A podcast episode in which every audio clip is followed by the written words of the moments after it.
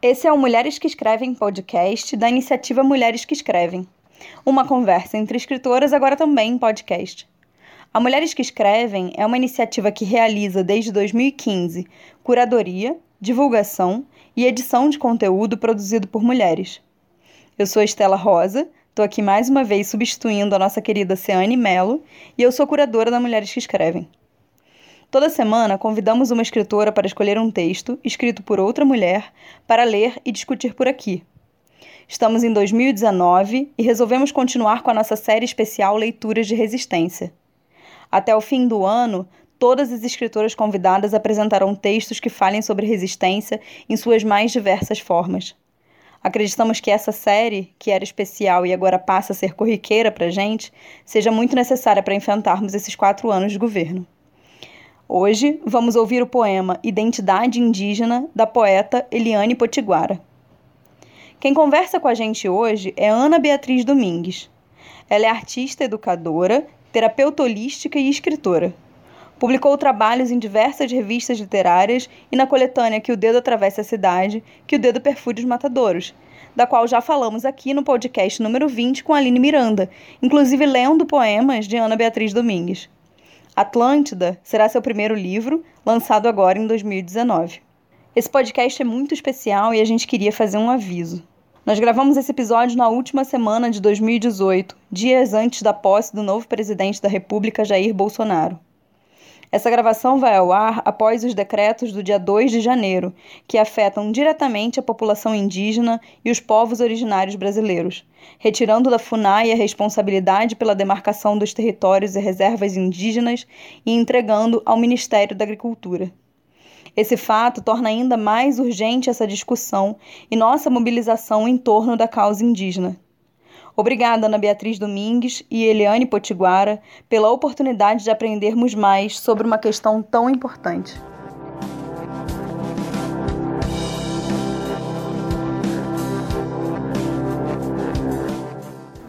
Identidade indígena. Nosso ancestral dizia: temos vida longa, mas caio da vida e da morte e ranjo armamento contra nós. Mas enquanto eu tiver o coração aceso, não morre a indígena em mim, e nem tampouco o compromisso que assumi perante os mortos, de caminhar com minha gente passo a passo e firme em direção ao sol. Sou uma agulha que ferve no meio do palheiro. Carrego o peso da família espoliada, desacreditada, humilhada, sem forma, sem brilho sem fama. Mas não sou eu só. Não somos dez, cem ou mil que brilharemos no palco da história. Seremos milhões unidos como cardume, e não precisaremos mais sair pelo mundo, embebedados pelo sufoco do massacre, a chorar e derramar preciosas lágrimas por quem não nos tem respeito. A migração nos bate à porta as contradições nos envolvem, as carências nos encaram. Como se batessem na nossa cara a toda hora. Mas a consciência se levanta a cada murro e nos tornamos secos como o agreste. Mas não perdemos o amor, porque temos o coração pulsando, jorrando sangue pelos quatro cantos do universo. Eu viverei duzentos, quinhentos, ou setecentos anos, e contarei minhas dores para ti. Ó identidade, e entre uma contada e outra, morderei tua cabeça, como quem procura a fonte da tua força, da tua juventude, o poder da tua gente, o poder do tempo que já passou, mas que vamos recuperar. E tomaremos de assalto moral as casas, os templos, os palácios e os transformaremos em aldeias do amor, em olhares de ternura, como são os teus, brilhantes, acalentante identidade. E transformaremos os sexos indígenas em órgãos produtores de lindos bebês guerreiros do futuro. E não passaremos mais fome fome de alma, fome de terra, fome de mata, fome de história e não nos suicidaremos a cada século, a cada era, a cada minuto. E nós, indígenas de todo o planeta, só sentiremos a fome natural e o sumo de nossa ancestralidade. Nos alimentará para sempre. E não existirão mais úlceras, anemias, tuberculoses, desnutrição que irão nos arrebatar. Porque seremos mais fortes que todas as células cancerígenas juntas de toda a existência humana. E os nossos corações? Nós não precisaremos catá-los aos pedaços mais ao chão.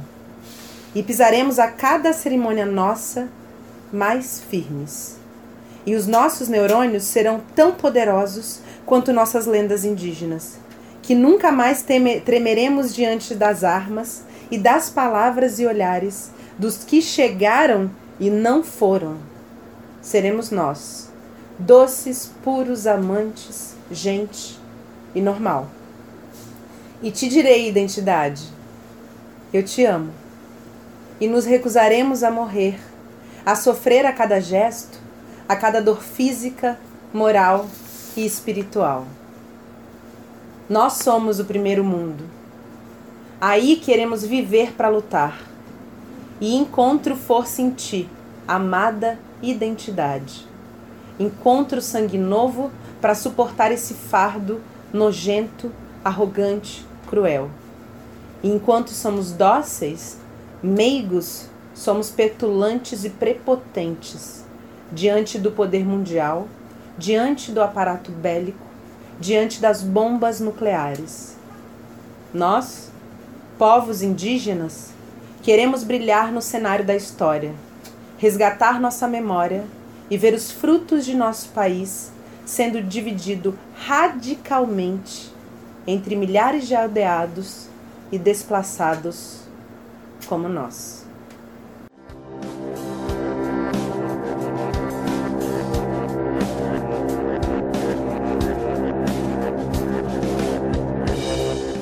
Bom, vamos lá.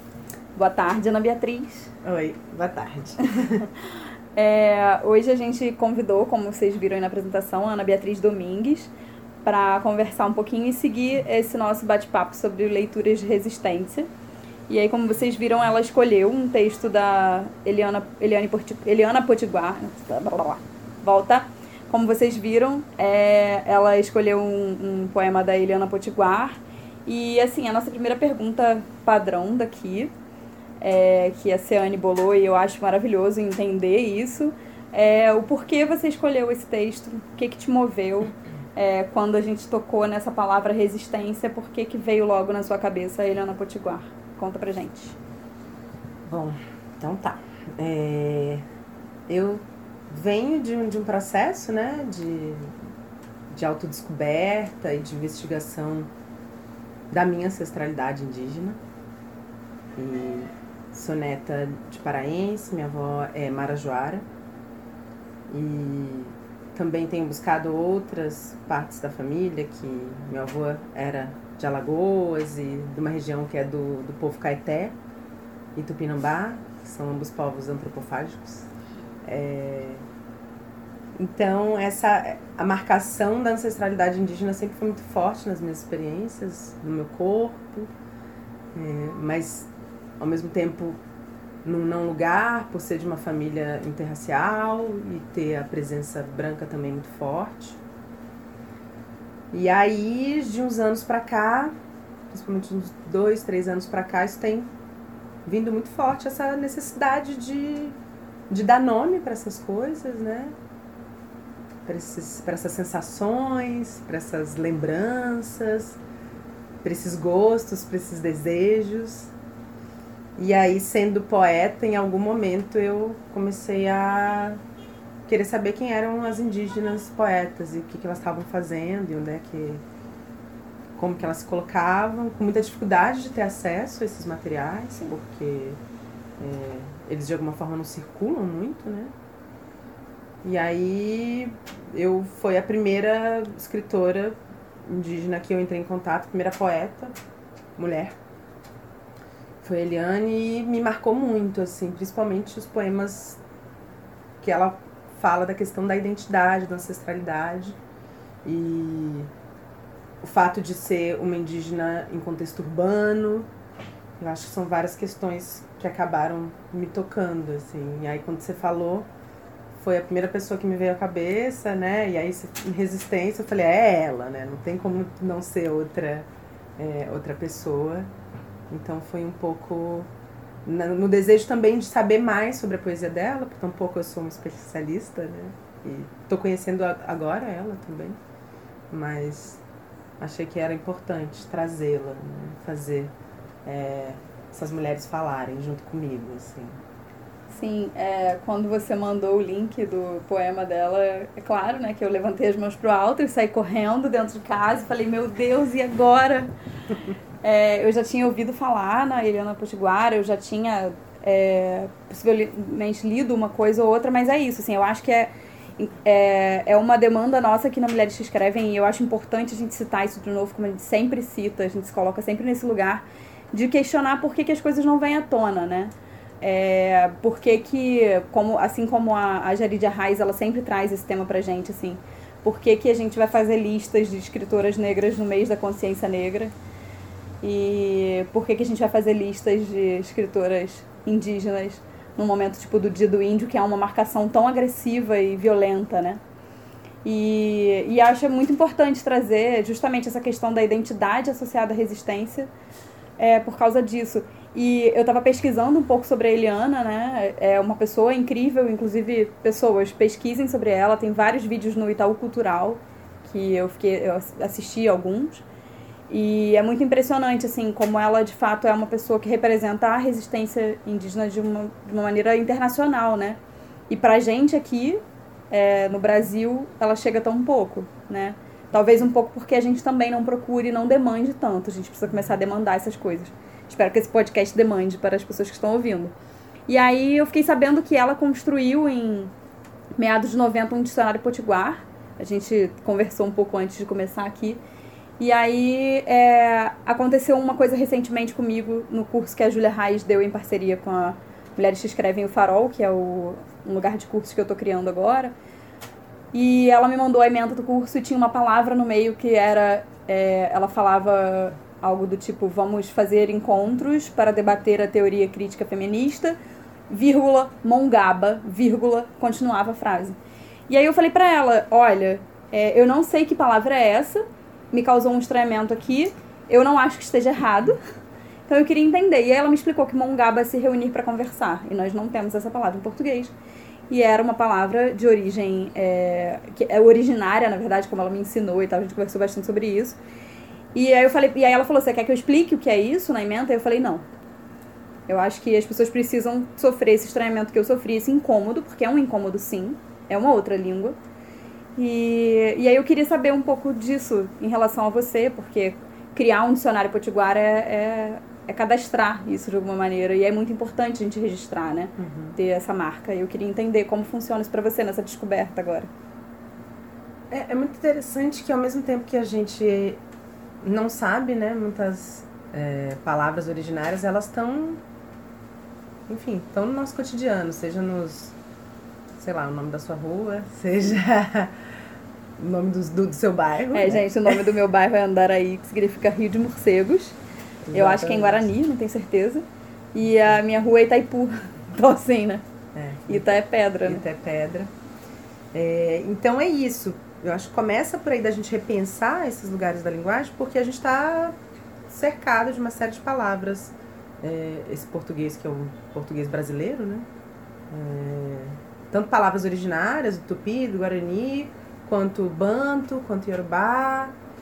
E aí a gente muitas vezes não se dá conta de que forma também que elas podem entrar nas nossas criações poéticas e de que forma que esse deslocamento é, é, eu acho que é importante no sentido de questionar essa língua colonizadora, né? Essa violência dessa língua, né? E o que, que significa é, trazer essas palavras para esse lugar de disputa de imaginário. Então, é, eu tenho usado essas palavras, como por exemplo, acho que um exemplo interessante de falar é a, a Bia Yala, que é seria um nome para América, Ai, que né? Que o povo Kuna, que é um povo da Colômbia ele já utilizava desde o século XVI e era utilizado, acabou sendo utilizado por vários povos e hoje tem um movimento muito grande, principalmente na América Central, é, de resgate dessa palavra. Então, no momento em que é, as culturas originárias estão lutando, né, continuam lutando por sobrevivência, disputando espaços de poder e de, e, e de discurso, é importante a gente renomear as coisas, né? e relembrar antigos nomes que foram silenciados, né? Eu, uma, uma imagem que tem, tem me vindo muito forte agora, né? Falando disso tudo de linguagem, é essa língua cortada, né?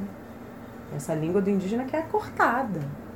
Então, por exemplo, os tupinambás que perdem a sua língua originária, né? Então, numa outra disputa hoje, porque falam português. E aí, enfim, a gente tem várias é, discussões e eu acho como se a gente, é isso que eu tenho dito, como a gente se utiliza da linguagem para recriar o nosso imaginário e, e dar conta dessa ancestralidade que é silenciada porque simplesmente a gente não tem acesso a ela, né?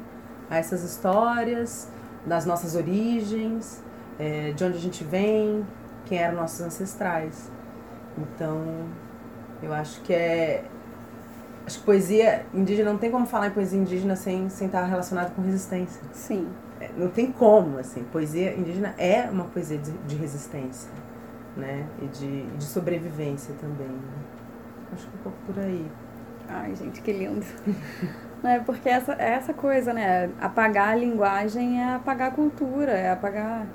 E é isso, né? Essa, essa... E acho que uma questão bem marcante da, dos povos originários e do povo negro também, que é esse apagamento justamente porque é oral, né? Porque é uma língua de comunidade, assim. Muito mais do que uma língua individual, do papel em que você escreve sozinho. Então, é, quando eu li o Identidade Indígena, eu fiquei muito mexida porque ela não fala exatamente num eu, ela fala num nós o tempo todo, né? Sim. Então ela traz o tempo inteiro esse povo, por mais que ela fale, sou uma agulha que ferve no meio do palheiro, a gente sabe que essa agulha não é só ela. Uhum. ela sabe, a gente sabe que quando ela está falando essa frase, ela está entregando uma frase para outros indígenas, né? Uhum. Como uma frase, como uma arma mesmo, assim.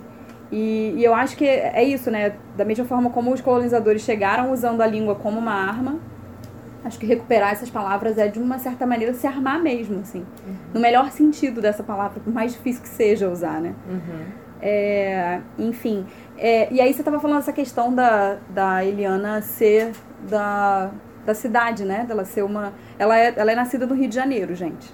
Assim, pessoas do Rio de Janeiro que estão ouvindo esse podcast, vocês não conhecem a Eliana Potiguara, a gente está bem errado, assim. Porque ela é do Rio de Janeiro, né?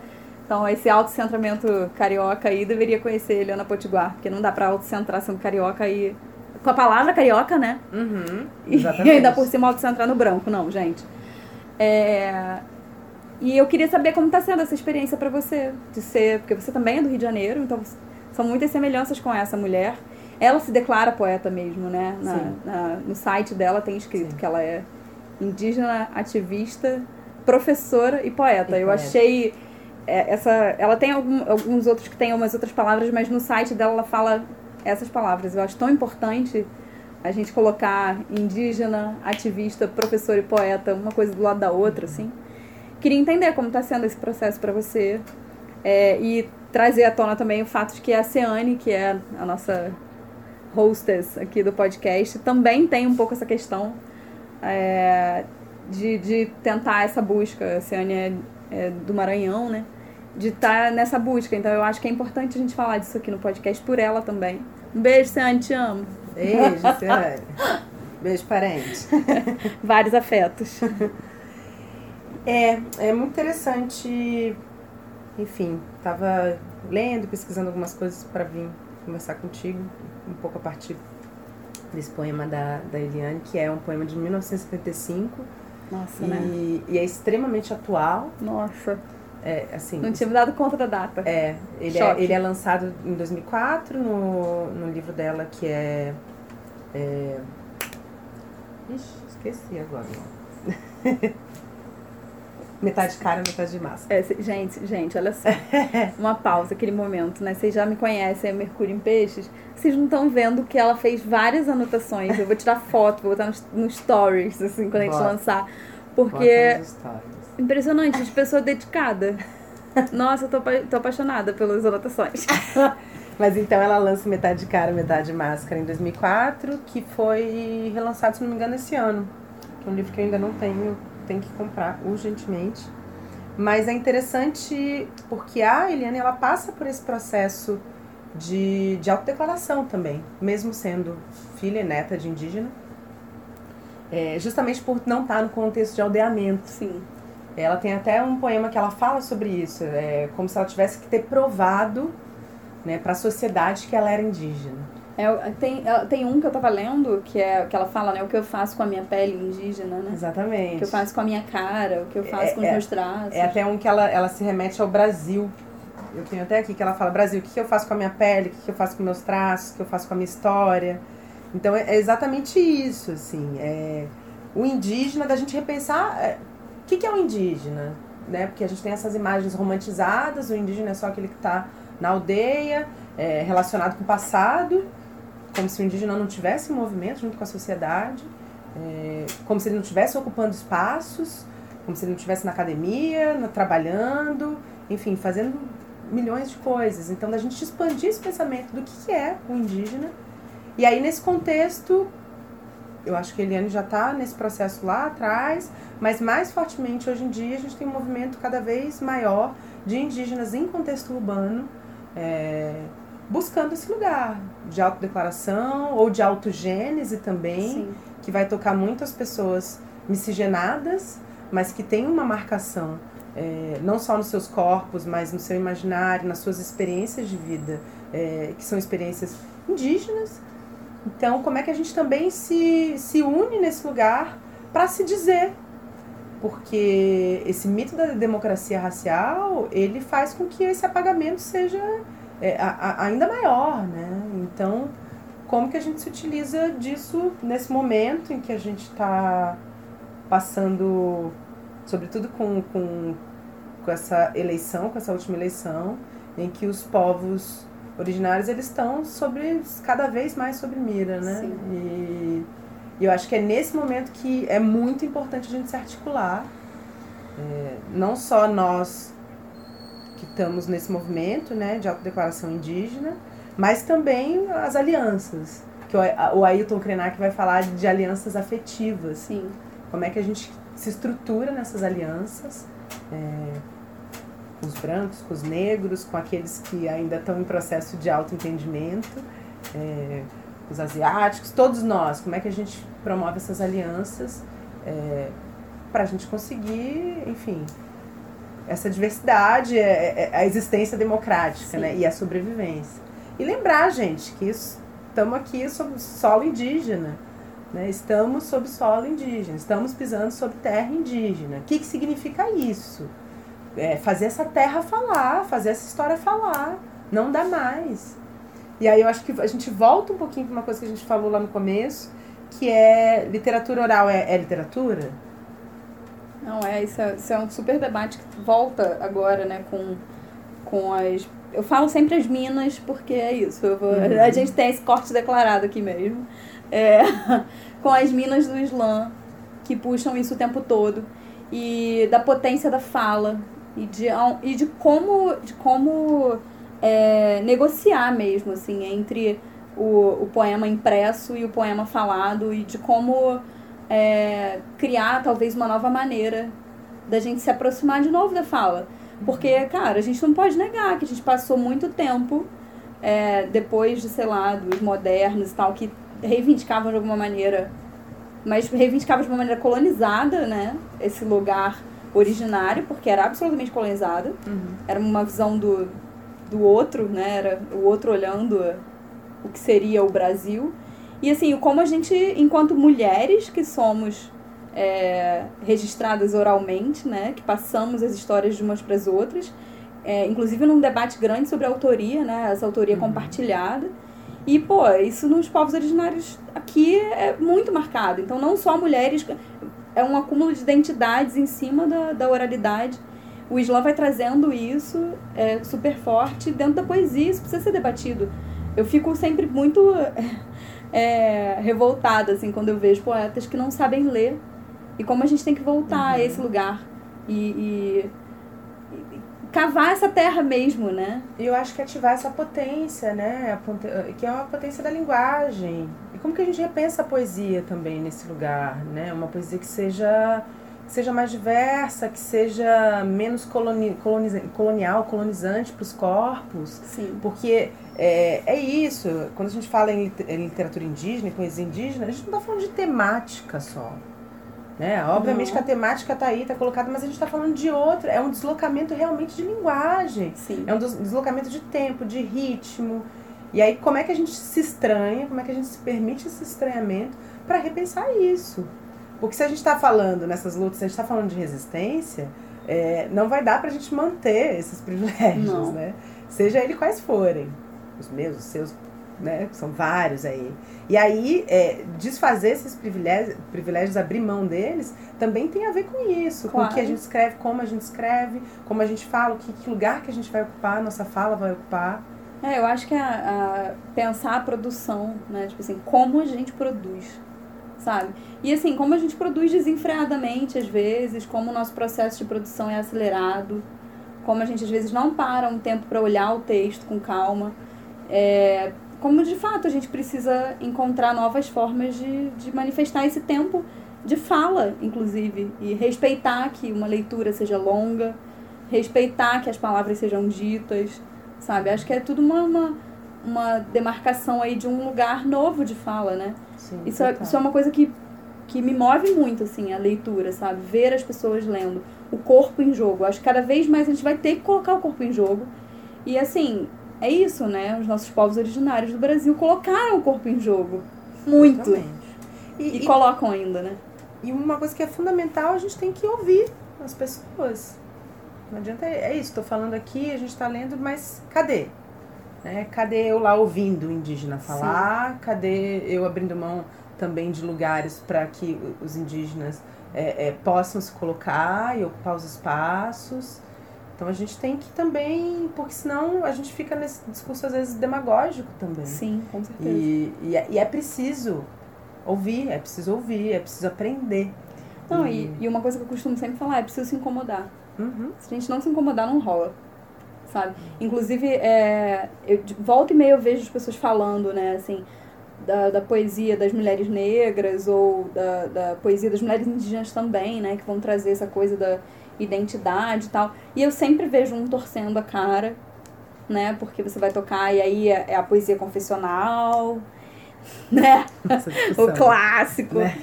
e aí eu vejo o tamanho da preguiça de sair do lugar de privilégio para entender como isso já foi feito há, sei lá, milhares de anos por brancos. Uhum. E a gente precisa ter esse lugar. E uma coisa que eu queria falar também e te perguntar, que eu fiquei muito, muito feliz de ler esse poema, assim, tipo, obrigada por ter trazido, inclusive, é que ela puxa esse lugar de tirar o indígena do lugar do pacífico, né, uhum. né, daquele povo pacífico, bonzinho, fraco, e ao mesmo tempo reivindica o lugar do amor como um lugar de resistência, sabe? É, esse... E eu sei que você faz bastante isso também que você escreve. Sim, esse poema é muito forte, né? Tava até falando que eu tenho que segurar a onda pra não, não chorar no meio dele quando eu tô lendo, porque ele me, me toca muito. É... E aí tem, eu acho que são dois pontos importantes que você falou, que é essa coisa do guerreiro, né? É... Ela associa a figura do guerreiro ao bebê, né? Ao Isso é bebê, é incrível. que ela fala, né? É... Transformaremos os sexos indígenas em órgãos produtores de lindos bebês guerreiros do futuro. E, e é muito lindo. É... Essa, eu acho que ela está falando também aqui de uma coisa que está mais popularizando mais, que é a questão do bem viver que é como que a gente aprende com os povos originários, e aí eu não estou falando só dos povos originários de Abia Yala, mas também os povos originários de África, que é a, a noção de comunidade, a noção de meio ambiente em que eu sou parte dele. né? É a noção de ubuntu, né? Eu sou porque nós somos. É disso, é, é, isso é uma das coisas fundamentais que a gente tem que aprender. E que eu acho que o heteropatriarcado capitalista, ele destruiu isso de, e ele trouxe, essa é a grande bandeira do heteropatriarcado capitalista e fundamentalista cristão, que está aí, né, nos assolando agora com essa presidência, que é justamente destruir isso. Que é essa noção de, de compartilhar, né? É, é, essa, é, esse plural que ela fala. Ela já começa o poema dizendo: Nosso ancestral dizia, temos vida longa. São esses plurais. Seremos milhões unidos como cardume. É, essa temporalidade que você comentou, eu viverei 200, 500 ou 700 anos. Porque ela, ela não é só ela. Sim. Ela é todos aqueles que foram e todos aqueles que vão continuar. Então é uma noção de pertencimento que gera outra perspectiva do que é tudo, né? Do que é existir. E aí que tem lugar, esse lugar pro guerreiro, né? Tem lugar pro amor. É, e ela reivindica uma coisa que eu já, já ouvi muitas, conversando e ouvindo muitas mulheres negras, né? É, elas sempre falam isso. A gente não quer estar aqui no lugar de ficar falando só das nossas dores enquanto mulheres negras ou da nossa experiência enquanto mulheres negras. A gente não quer sentar numa mesa para falar de negritude apenas. A gente quer poder falar sobre tudo. E eu acho que ela consegue atravessar esse poema fazendo as duas coisas. Ela traz esse nosso, essa identidade, e ela atravessa falando das coisas que eles querem fazer, sabe? Da ternura, do amor, da, de, da, de como reproduzir esse sentimento dela e passar isso para os outros, essa quantidade de anos que ela pontua, né? Uhum. Não são 10, são 700, sabe? é, é uma marcação de história muito importante, assim.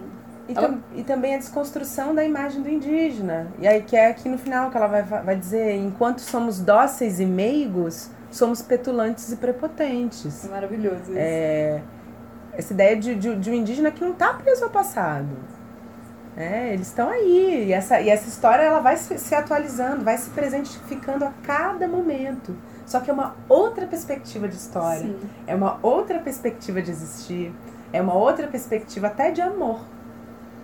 Que eu. Você falou um pouco do, do meu trabalho e eu tenho descoberto, assim. Eu acho que o meu trabalho como poeta ele está muito ligado a essa questão de descobrir é, quem eu sou. Acho que muito do que eu faço é isso, é, é, é, é esse cavar né, dentro de mim mas é, é um cavar dentro do mar, é, porque eu tenho uma relação muito forte com as águas. É, vou lançar meu livro agora em 2019, que é o Atlântida. Ai, maravilhoso. que é um livro que fala de amor, mas é um livro que fala muito sobre autodescoberta e essa saída do fundo do mar. É um livro que é dividido em três partes, que é oceano, arquipélago e continente. E para mim é uma grande metáfora da minha saída do mar, assim, do fundo do mar e dizer, não vou mais ficar é, escondida. Tanto enquanto mulher é, de ascendência indígena, tanto enquanto mulher que se relaciona com outras mulheres, tanto como educadora.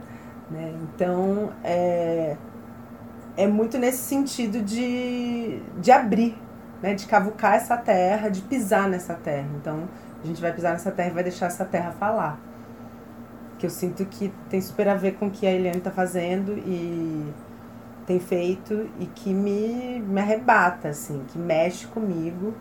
Eu acho que mexe com muita gente, vai tocar muita gente. Então é... Ela, ela começa, ela começa o poema, eu sou aficionada por forma, né? Então eu fico só prestando atenção ali na construção. E ela começa o poema chamando, né? Dizendo um, no, um nosso. E ela termina o poema com nós. Então, assim, ela faz um é um círculo mesmo, ela está convocando de fato, é um nós que tem aí.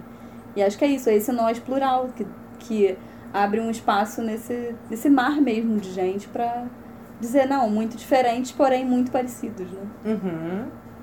Exatamente, essa atualização do tempo.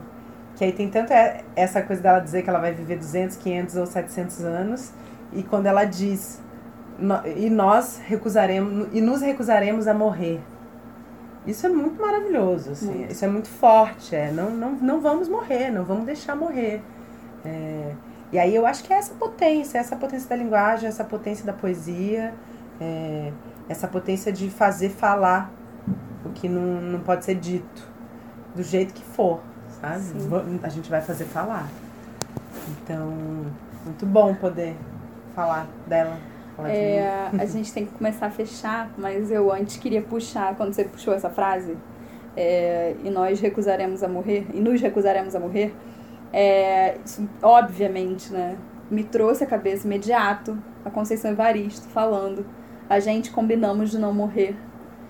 E, e quando eu vi a, a, o vídeo da Eliana falando, né, eu falei: nossa, como é próximo a forma de falar. Essa é uma. É uma. uma quase que uma calmaria do jeito de falar, assim, da, da importância da, da pausa para se comunicar, né, esse atravessamento oral. E eu acho que o importante de estar com essas figuras, assim, o importante dessa mulher que você trouxe pra gente, que pra você, e enfim, é o que a gente está tá buscando o tempo todo enquanto mulheres escritoras, é construir uma genealogia, né? Uhum. Então, ver a Eliana, assim, tão ao lado da Conceição Evaristo é uma coisa muito bonita, sabe? É, e ver que elas estão falando coisas tão próximas, é, de lugares próximos, sendo é, tão diversas também, com vivências tão diferentes. E enfim, e até me perdi, gente, fiquei emocionada, desculpa. Não, você ficou Mas... falando, eu fiquei pensando muito quando perguntam pra gente quem são as nossas referências Sim. e quem são as nossas, quem são os nossos heróis. E aí como que a gente faz cada vez mais essas mulheres ocuparem esse lugar de referência das nossas heroínas e como também que as nossas mães, as nossas avós, as nossas tias, as nossas irmãs também passam a ocupar esse lugar. Como é que a gente né, reorienta o nosso olhar nesse sentido, né? Ah, e como, como o cânone é construído em cima de uma escrita de livros, né? De publicações, de impressões, desse meio produtor, né? Assim, tipo, mesmo da produção da tiragem dos livros e tal. E como, sei lá, eu, eu, por exemplo, o tempo inteiro puxo a minha mãe dentro da minha escrita, porque, sei lá, jogo aí 80% do que eu escrevo foi minha mãe que me contou. Então, assim, como é que eu posso fazer uma produção individual, dizer que aquilo é só meu, escrever aquilo como se eu fosse uma única pessoa? Como eu posso não estar em lugares como a Mulheres que Escrevem, como Respeita, porque somos duas respeitas aqui. É, como, eu não, eu, como eu posso estar fora desse lugar no momento da minha produção? Para mim é impossível, sabe? É uma, é uma impossibilidade mesmo, assim, não produzir em conjunto. E é isso, assim, é por isso que é tão marcante que vai tocar com diversas mulheres o fato de ela trazer um nós e o fato de a gente estar tá com a Conceição Evaristo falando que ela escreve por todas as mulheres negras, sabe? Uhum. É isso mesmo, a gente pode sim construir esse lugar e tudo bem tá nesse lugar, né? E que mais? Mas enfim, eu acho que a gente tem que fechar agora porque eu tava olhando aqui nos minutos, muito falante, já estamos chegando a 30 minutos de podcast, um podcast é enorme. Amo. É, eu queria que você trouxesse um pouco essas referências de nomes de pessoas é, que você citou para mim e eu acho que todo mundo tem que conhecer. Eu ia falar merece, mas não é merece, não é tem. É um deverzinho. É, pode abrindo a aba do Google e digitando aí, galera. E, e pedir para você ler um poema seu pra gente fechar esse Eba. papo ouvindo um pouquinho você e avisar para as pessoas que tem três poemas de Ana Beatriz Domingues em nossa publicação da Mulheres que Escrevem e também que ela já foi lida aqui pela Aline Miranda no podcast que já saiu, já foi ao ar, é, quando ela falava da Zine Sapatão, que o dedo atravessa a cidade. E, enfim, vamos lá, fala pra gente, conta pra gente esses nomes. Tá, então nessa ideia também de desconstruir esse lugar da poesia, eu trouxe referências de figuras importantes para mim, indígenas, que não são só poetas. Então, são pensadores, são artistas, são pessoas que me inspiram, que eu acho que vale é, buscar. Liane Potiguara, que a gente falou bastante aqui. É, Daniel Munduruku, que é um pouco mais conhecido, escritor também. É, Ailton Krenak, que é uma liderança muito importante para o Brasil. Tem um, um, uma entrevista bem incrível que ele fala das alianças afetivas, é, que dá para buscar com esse nome. Importante a gente pensar nesse momento é, quais são as alianças que a gente vai tecer para continuar lutando e atualizando as nossas existências. Acho que reivindicar esse lugar do afeto, né? Quanto tempo Sim. a gente ficou achando que, a, a, que ser afetuoso era uma coisa ruim, Exatamente. né? Exatamente. Que é um, é um amor, um amor libertário, um amor guerreiro, hum. né? Um amor de existência, de resistência, né? Desconstruindo o amor romântico, que não é isso que a gente quer, né? Esse Sim. lugar. Não, eu acho muito incrível a palavra afeto, né? De se deixar ah. afetar. Sim. Isso é incrível. Se deixar atravessar. É. O Denilson Baniwa, que está fazendo um trabalho incrível. Acho que vale procurar os trabalhos dele na internet. Tem o Pagé Onça. Ele tem feito muito, muita intervenção urbana. Fez um trabalho muito lindo agora no final do ano de 2018 em São Paulo com uns, uns lambes, junto com uma galera de São Paulo. Quem quiser ver, eu sei de um deles, que tá lá na Praça Tiradentes. Perto do. Lá no Bar do Nanã, na verdade, na parede do Bar do Nanã, tem uma super onça lindíssima. É, que é o Iauaretê, Pajé Onça. De vez em quando ele também aparece, assim, pela cidade. Então vale muito. Graça Graúna, que é uma pesquisadora e professora universitária e também tem uma produção poética bem interessante, bem bonita a Rucharro Yawanawá, que é a primeira pajé, uma das primeiras pajés, é, e é a primeira pajé no povo Yawanawá. Normalmente a gente, é comum a gente ver nas tradições é, originárias, normalmente homens ocupando esse lugar, e aí ela é uma revolucionária dentro do povo dela, porque ela disse que ela ia ser pajé e ela se tornou pajé e está promovendo um ressurgimento da cultura Yawanawá, que é um povo que vive ali na região do Acre Está é, agora fazendo um financiamento coletivo para uma casa de arte, a Wanauá. E ela é muito inspiradora, é uma força assim que é, acho que todo mundo tem que ver, sobretudo as mulheres, ela falar, assim, vale muito a pena. E por fim a Catumirim, que é uma indígena que vive também em contexto urbano, ela é rapper. Maravilhosa. É, e para mim ela é poeta, que para mim o rap é poesia. E é sapatão, então tem toda uma militância pela questão da visibilidade LGBT indígena. Tem, ela coordena a página no Facebook e no Instagram que chama Visibilidade Indígena. Então vale conferir o trabalho dela. Ela é vlogger, ela é maravilhosa. Salve Catu. Sou fã, sou fã. então acho que já é uma galera que a gente já pode, enfim, buscar os trabalhos e já acho que é bastante coisa aí para começar, para quem não conhece, começar a conhecer um pouco mais é, da nossa cultura, que também é brasileira, né? Sim. Cultura indígena também é cultura brasileira. E acho que é isso. Ah, eu tô. Vocês não estão me vendo, gente, mas eu tô com um sorriso na cara do começo ao fim desse episódio. Porque que, que coisa conversar com essa mulher e atravessada pela Eliane, assim, demais. Muito, muito, muito, muito obrigada. É. Eu acho que é um tema que nos falta muito debruçar sobre ele, assim. É, falta muito, muito, muito, muito pra gente. A gente tem que andar atrás dessas referências o tempo todo e, e fazer um esforço, porque não adianta ficar esperando as coisas caírem no nosso colo, assim. Então, acho que a grande resistência mesmo desse, desse podcast é trazer a voz dessa mulher à tona e como você se identificando nessa busca agora, é, trazer a voz de uma mulher que te representa tanto, assim. Obrigada, obrigada mesmo. É, e é só como última provocação, acho uma coisa importante a gente repensar, porque estamos falando de linguagem, de várias coisas nesse sentido, e a gente se perguntar quantas línguas originárias a gente fala ou a gente conhece. É, o que, a gente pode fazer nesse sentido? Sim. é acho isso. maravilhoso.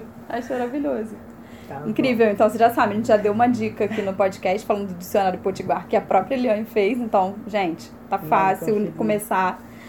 Pode ser difícil continuar, mas é importante, inclusive, romper essas barreiras, gente. Aí queria também agradecer o convite ah. maravilhoso. Estela e todas as mulheres que escrevem, tanto na página quanto as que escrevem também por aí. Somos muitas. Somos muitas companheiras que me fortalecem a todos os dias seguir nessa jornada.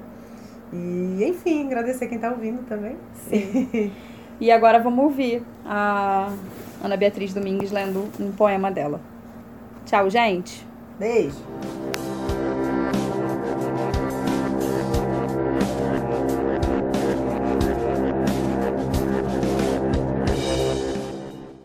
Las abuelitas se conviertem em mariposas. Vovó me disse que é 48% indígena. Os outros 52 são adivinhações. Do tempo que ela queria fugir com o circo ou ser jogadora de vôlei, com seus míseros 1 e 52. A idade que sua mãe morreu, trazendo o coração na boca e com eles as borboletas, as almas das abuelitas. Vovó não é tão boa como nos filmes. Seu sarcasmo exacerbado, sua pulsão quase vingativa e um olhar de quem vê de cima. Nunca tive medo de vovó, do seu narcisismo pueril em dizer: Vê que ainda me paqueram? A graça dessas miudezas, de passar o tempo no colo tão pequenino, na contramão de uma galé, com mil remadores amontoados em sua cama, de princesa retirante de subúrbio. Lembro de nós caminhando em qualquer estradinha do, do interior de qualquer cidade, sem pressa ou temor do fim do mundo. Uma cumplicidade besta de amigas que dividem a cerveja e o pôr do sol vermelho.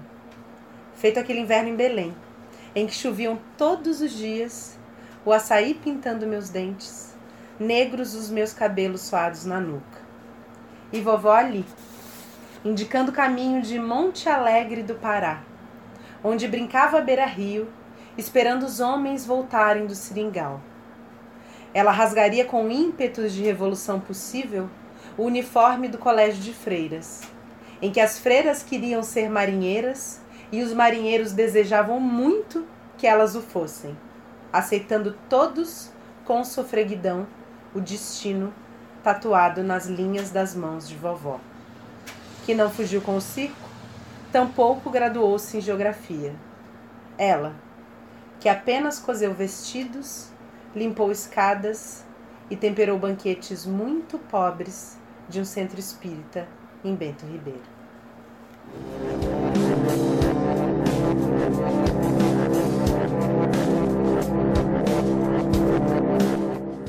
Essa foi Ana Beatriz Domingues, poeta e escritora, artista, educadora e terapeuta holística. Esse foi mais um episódio do Mulheres que Escrevem podcast.